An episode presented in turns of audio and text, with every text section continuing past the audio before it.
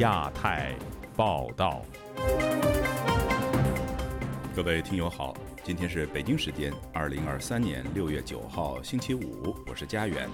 这次亚太报道的主要内容包括：有技术人员发现微信可以记录电脑日志并上传；人权律师常伟平涉厦门聚会颠覆政权罪成，被判处三年半徒刑；湖南律师谢阳父亲病危，申请视频会见遭法院拖延。中国高考作文题出现习语录，有分析指是搞个人崇拜，违反党章。泰国偶像香港粉丝见面会引中国大陆粉丝出征，海内外网友反击。接下来就请听这次节目的详细内容。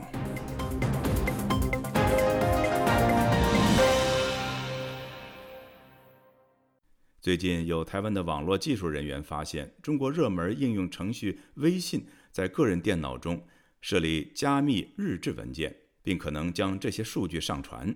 多名微信使用者也表示，微信在他们的电脑和手机内占据大量空间，而且无法删除。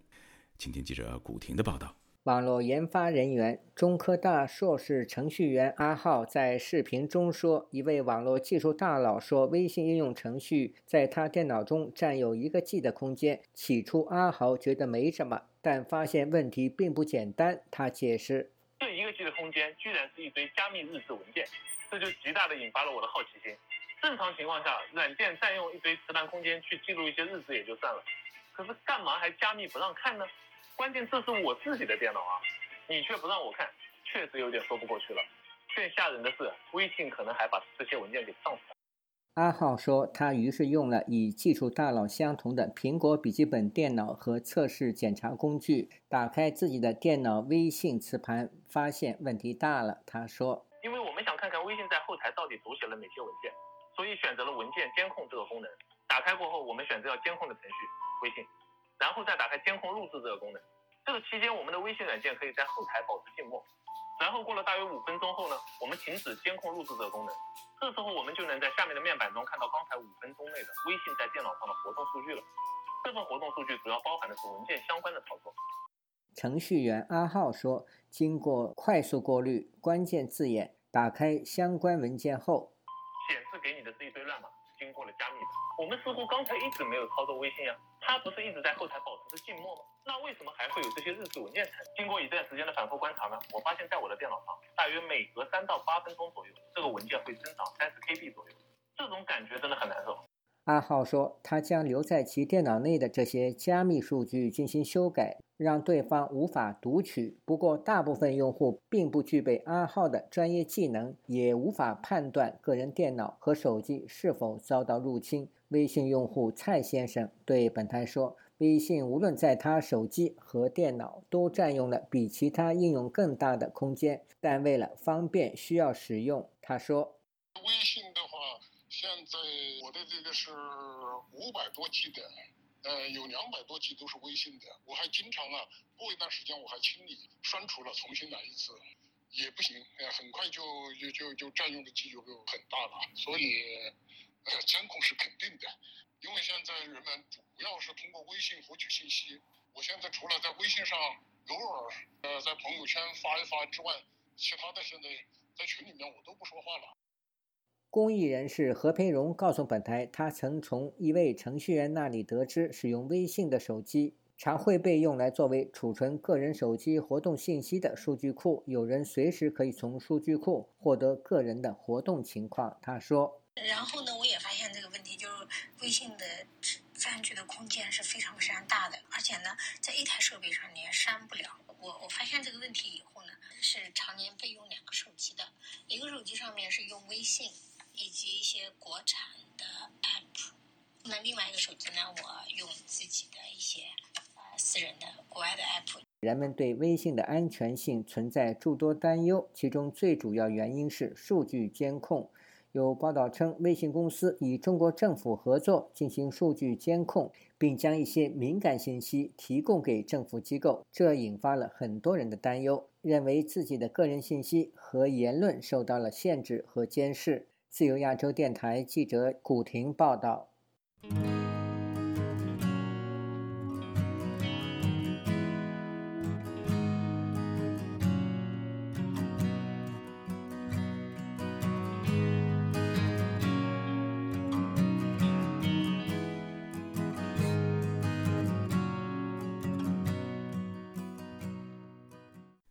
周四，中国维权律师常伟平被当局以颠覆国家政权罪判处三年半有期徒刑，并且剥夺政治权利两年。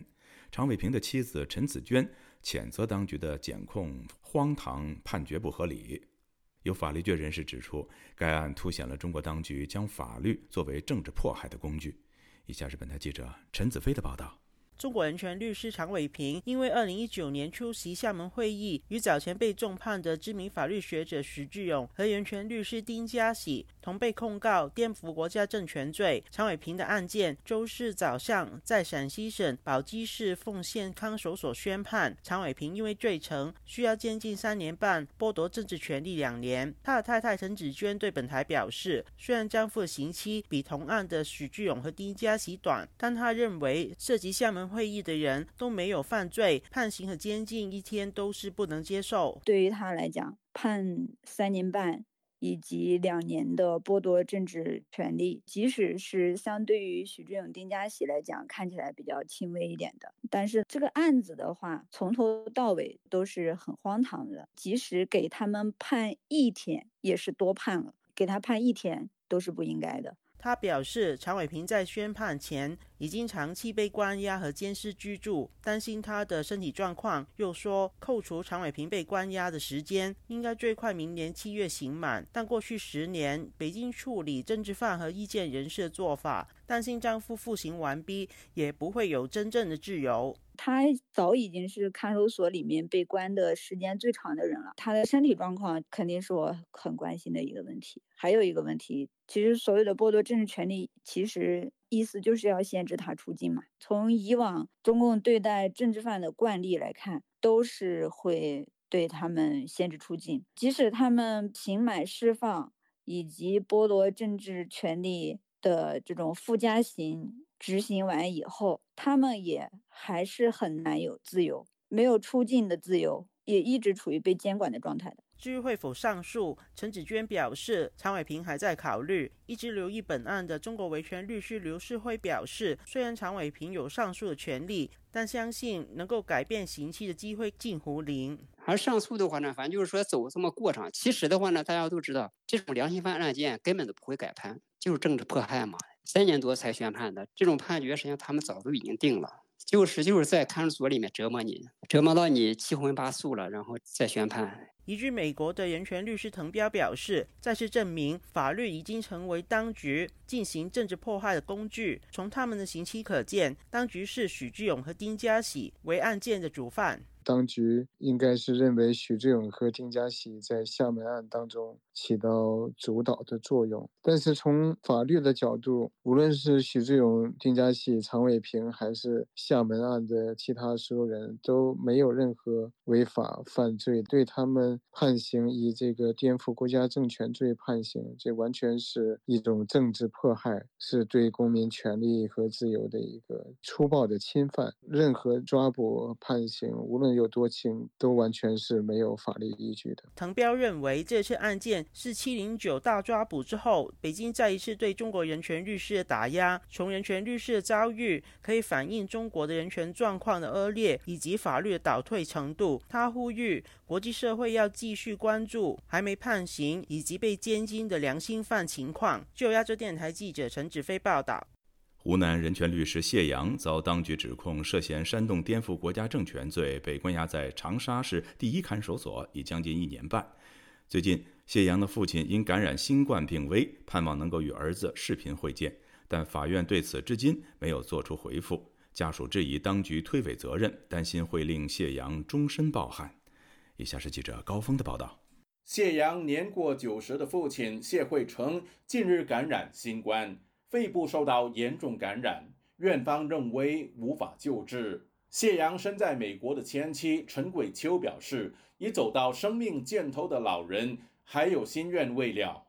我们嗯，前两天跟他父亲视频了，都已经是住院住了十多天，一直就高烧不退，都抬不起头来了。确实到了生命的最后时刻了，九十二岁了已经是。啊，谢阳也是非常孝顺的，对他的爸爸妈妈百依百顺但是他是个孝子，老人家肯定是想临终前能够见着他一面的。家属经由律师向湖南长沙中级法院提出与谢阳视频会见的申请，其后收到一名法官助理口头通知，目前所有法官都联系不上，可能要等到下星期才能回复。长沙市中院他就说。法官要三天封闭学习啊，庭长又不在，联系不上。法院这边就是以摆出各种各样的理由作为推辞嘛，作为借口。曾经卷入七零九案的谢阳，二零二二年一月被湖南当局刑事拘留，其后因涉嫌煽动颠覆国家政权被正式逮捕。外界相信。谢阳被捕与他声援被强制送到精神病院的女教师李甜甜有关。谢阳上月与代理律师会面时透露，他在看守所遭受了各种酷刑。他的前妻陈桂秋估计，法院对批准视频会见犹豫不决，是不想让家属获悉有关细节。遭受酷刑不让看到这种糟糕的状况，这是其一。其二，他们根本就没有人性，所以他们才能够做出这样的一个嗯决定嘛。嗯，如果真能会见他的爸爸又过世的话，谢阳在啊看守所也会终身的遗憾。身在美国的维权律师吴少平认为，谢阳与性命垂危的父亲视频会见合法、合理、合情，当局不应以内部事务为由剥夺犯罪嫌疑人和家属应有的权利。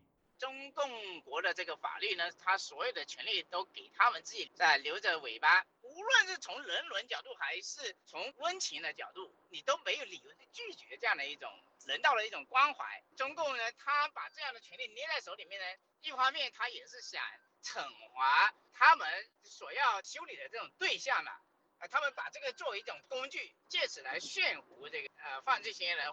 吴少平说，中国的法院本有义务。根据法律规定，安排犯罪嫌疑人与病危的家属会面。可是，面对敏感案件或者刑事案，当局往往漠视法理情，拒绝律师家属的请求。自由亚洲电台记者高峰香港报道。前中共中央党校教授蔡霞教授，欢迎您。北京之春的荣誉主编胡平博士，首席顾问于茂春于教授，欢迎您于教授。前参谋总长李喜明李将军。你干嘛要跟十四亿中国人民为敌呢？你只要跟那九千万的中国共产党为敌就可以了。就是说，法律的执法者他可以随意解读你的争议的话，这是一个非常恐怖的一个一个一个现象啊！美国人现在终于认识到，说你要扳倒我的话不是假的，你是真的认真的干。我已经决定，我会死在台湾。权力正在世界版图中重组，大国角力的盘算影响了你和我。地缘政治牵动全球贸易与经济成长，全球华人世界出现了新的生态变化。是由亚洲电台的《亚洲很想聊》和您与世界动态同步接轨。我是戴中仁，我在亚洲很想聊，和您一起聊。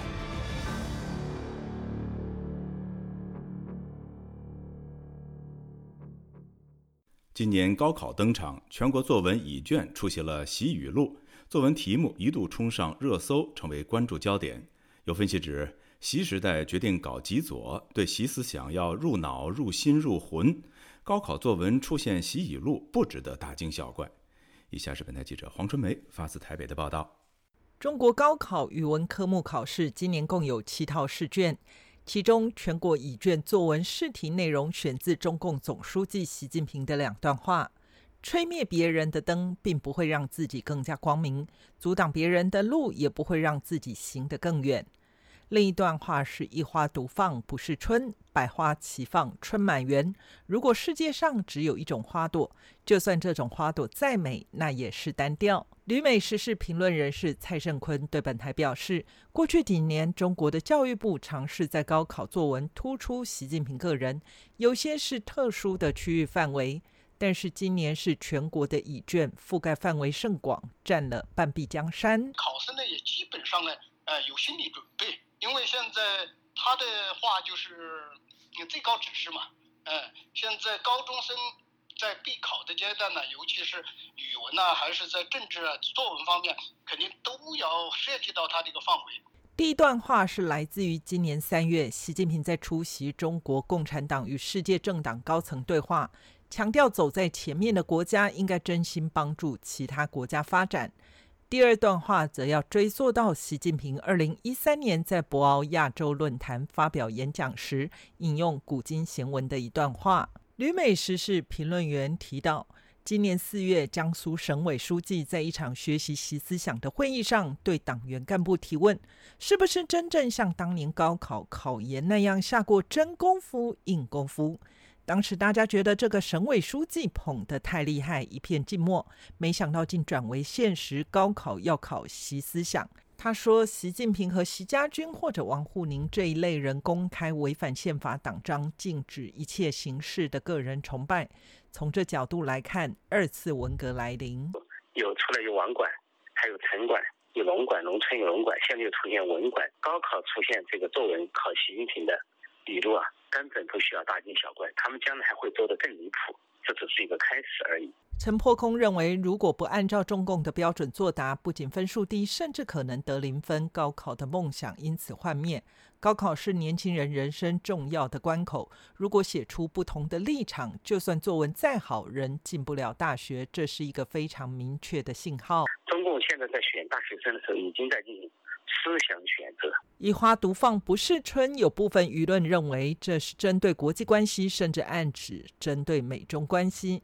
蔡胜坤解读《习语录》的这两段话显示，中国现在非常有底气，好像在全世界已经有了话语权，要挑战过去美国所谓的国际规则制定。现在他们是按照自己的一套风格在行事。自由亚洲电台记者黄春梅台北报道。泰国某人气偶像团体近日在香港举行的与粉丝的见面会上，因主持人的言论将中。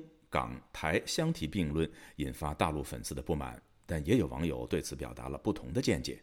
以下是本台记者经纬的整理报道。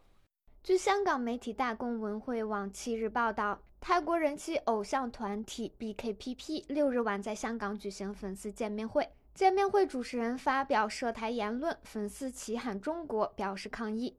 主持人在发言时将中国、台湾和香港并列提出，台下不满的粉丝大喊：“台湾是中国的。”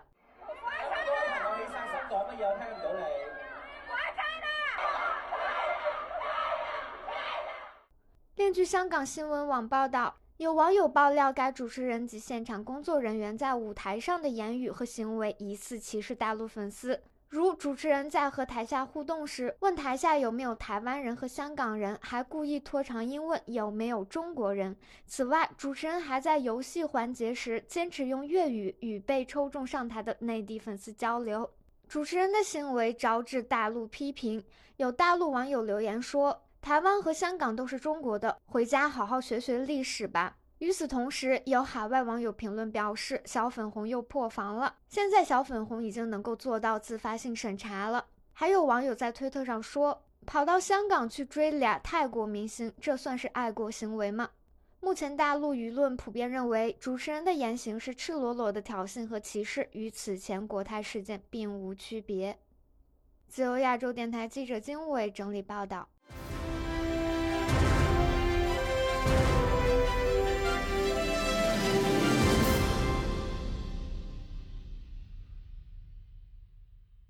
中国敢于发声的文化界人士，近些年频频遭到当局无理由编控。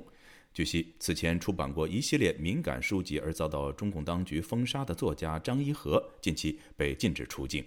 以下是本台记者经纬的综合报道：六月七日，中国作家张一和在脸书账号上发布他本人被限制出境的消息。他写道：“从昨天开始，宣布为国家囚徒，不得跨出国门一步。”据中央社消息，张一和原定七月二日出国。六月七日，他参加退休前所在单位中国艺术研究院的活动，并获得了文化部高层领导的赞许和嘉奖。但在两小时闲谈后，他被告知无法出境。张一和个人分析说，负责出入境管理的公安部可能觉得直接出面不好，便指使文化部官员趁活动之际代为传达。他告诉中央社，中国当局委婉通知他不能离境，而不是在海关被边控，已经算是客气。现年八十岁的张一和著作《等身》其出版的《往事并不如烟》等一系列敏感书籍遭到当局封杀。他的父亲是被称为中国第一大右派的政治家张伯钧。上世纪七十年代，张颐和也因被打成右派而入狱十年。去年，他的微信号就被永久性限制群聊和朋友圈，本人也被警方告知不得与朋友聚餐。他还说，曾接到当局通知，限制他接受境外媒体访问。近些年，敢于批评当局的中国异议人士屡屡遭到边控。张颐和的友人、清华大学退休教授郭玉华，今年四月计划前往香港，但直到夫妻二人到达深圳出入境大厅时，才被告知不能离境。张一和表示完全理解郭玉华夫妇的心情，他说：“其震惊和愤怒可想而知。”自由亚洲电台记者经纬综合报道。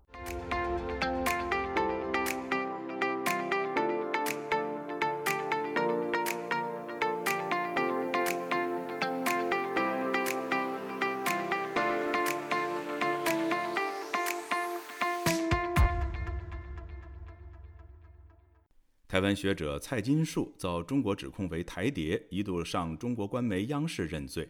蔡金树四年刑期期满后，因为被剥夺政治权利四年附加刑，近日传出被软禁在厦门的鼓浪屿。台湾的海基会呼吁大陆方面必须依法保障他的人身安全和合法权益。请听本台记者黄春梅发自台北的报道：南台湾两岸关系协会联合会主席蔡金树，二零一八年传出失踪。二零二零年，中国官媒央视的焦点访谈节目连续三天播出所谓的台湾间谍案。蔡金树与其他政治犯一样，被迫上镜头忏悔认罪，却被军情局利用，呃，作为危害大陆国家安全的一个行为，遭到法院判刑四年的蔡金树，今年五月服刑期满出狱，然而他却无法直接返台。根据台媒《自由时报》引述所谓的两岸人士透露，蔡金树还有剥夺政治权利四年的附加刑，与另一名被控台谍的李梦居一样，都因为剥夺政治权利被限制出境，不准返台。而蔡金树被带去住在厦门鼓浪屿，食宿由中共安排，限制只能在小岛上自由行动。对此，海基会发言人蔡孟君八日证实，蔡金树已经出狱，并与其家属和本人联系。对于蔡金树被软禁在鼓浪屿无法返台，蔡孟君称，对于个案没有进一步说明。同样在中国服附加刑，李梦居与蔡金树受到的待遇仍有程度上的差别。李梦居的亲友曾告诉本台，他在刚出狱时，仍需每个月向派出所汇报行踪。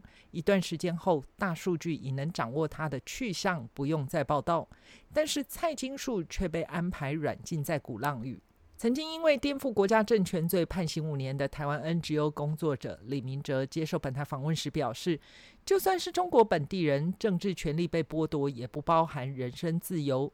事实上，台湾人在中国没有任何政治权利可以行使，所以蔡金树被限制行动在鼓浪屿，完全是中国扩张解释法律。但是这在中国并不稀奇。如果我不限，我不把你软禁起来，你可能可以在网络上发言，你可能会对外发言，所以他把讲话都当做就是对外发言，当做一个政治权利去限制。所以中国很多政治犯出狱以后被软禁。民进党立委林静怡八日在立法院党团记者会被问及蔡金属案例是否也反映台湾不是中国的一部分？其实中国向来就是。用各种各样的方式去假装台湾跟中国是同一个国家，可是事实上在这些流程里面，我们都清楚的知道那是不一样的。他提到，中国对于所谓台谍的定义，或者要关押谁、安上何种罪名，不像法治国家有明确的人权保障与法律规定。在中国，不需要有明确的证据，任何一个理由就能指控台谍罗织意图颠覆国家的罪名。自由亚洲电台记者黄春梅台北报道。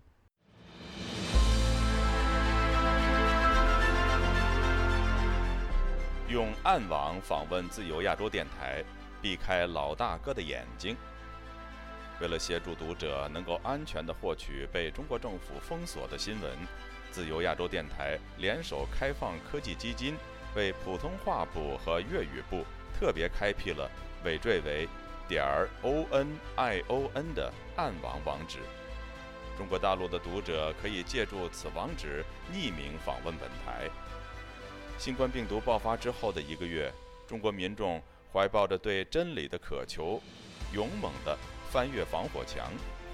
自由亚洲电台普通话网站访问量暴增，社交媒体粉丝数也取得历史性突破。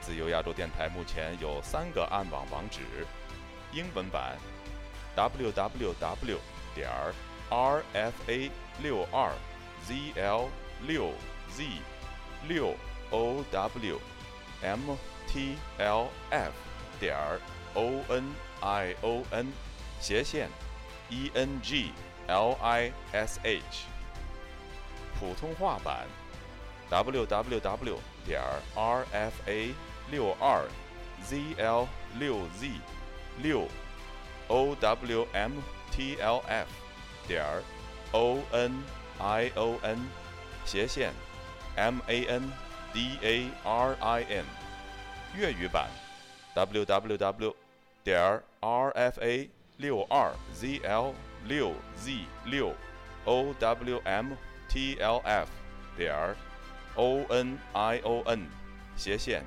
c a n t o n e s e。中国已经连续四年被美国人权组织“自由之家”评为侵害网络自由最严重的国家。为了抗衡中国政府的高压封锁，自由亚洲电台如今也加入一些其他国际媒体的阵营。为公众提供暗网入口，以浏览最新疫情消息和其他敏感新闻，包括香港民主抗争运动、维吾尔人和西藏人等少数群体所遭受的严酷迫害。读者可以使用基于火狐的洋葱浏览器，匿名访问以上网址。该浏览器最初由美国海军研究实验室设计。可以通过像洋葱一样的多层加密结构，屏蔽互联网用户的地点和身份，绕开政府的审查和监控。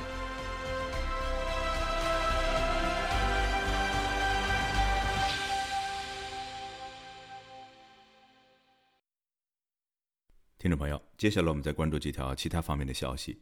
据路透社报道。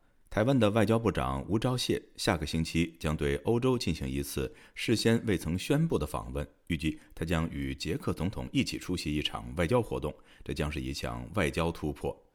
报道说，吴钊燮预计将访问欧盟总部布鲁塞尔，但拒绝透露细节。其他两位消息人士则表示，他还将访问捷克首都布拉格。一名消息人士透露，吴钊燮将出席六月十四日在布拉格举行的安全会议，并将在捷克总统派维尔宣布活动开幕后随即发表演讲。鉴于欧洲领导人通常不会与台湾高级官员同台，这显得很不寻常。北京对美国提出了新的地缘政治挑战。据熟悉高度机密情报的美国官员表示，古巴已经和中国达成秘密的原则性协议，允许中国在其岛屿上建立电子监听站。中国已经同意为此向资金紧张的古巴支付数十亿美元。美国《华尔街日报》独家报道说，位于距佛罗里达约一百英里的古巴窃听设施将使中国情报部门能够在有许多军事基地的美国东南部分窃听到电子通讯，并监控美国的船只交通。香港末代港督彭定康表示，中国共产党是一个从来没有进行过改革的极权主义政党，不了解所谓。自由社会也不明白何为法治。他还批评中国不是一个守信用的国家，对港人轻易做出对未来的承诺，实际上是要更加容易地控制港人。据维权网信息中心八号的消息，广州幺幺幺二大抓捕案中的民主维权公民胡天峰，六月七号被广州市中级法院以颠覆国家政权罪判刑两年八个月。同案中的资深民运人士范一平。也被以同一罪名判刑四年。各位听众，这次的亚太报道播送完了，谢谢收听，再会。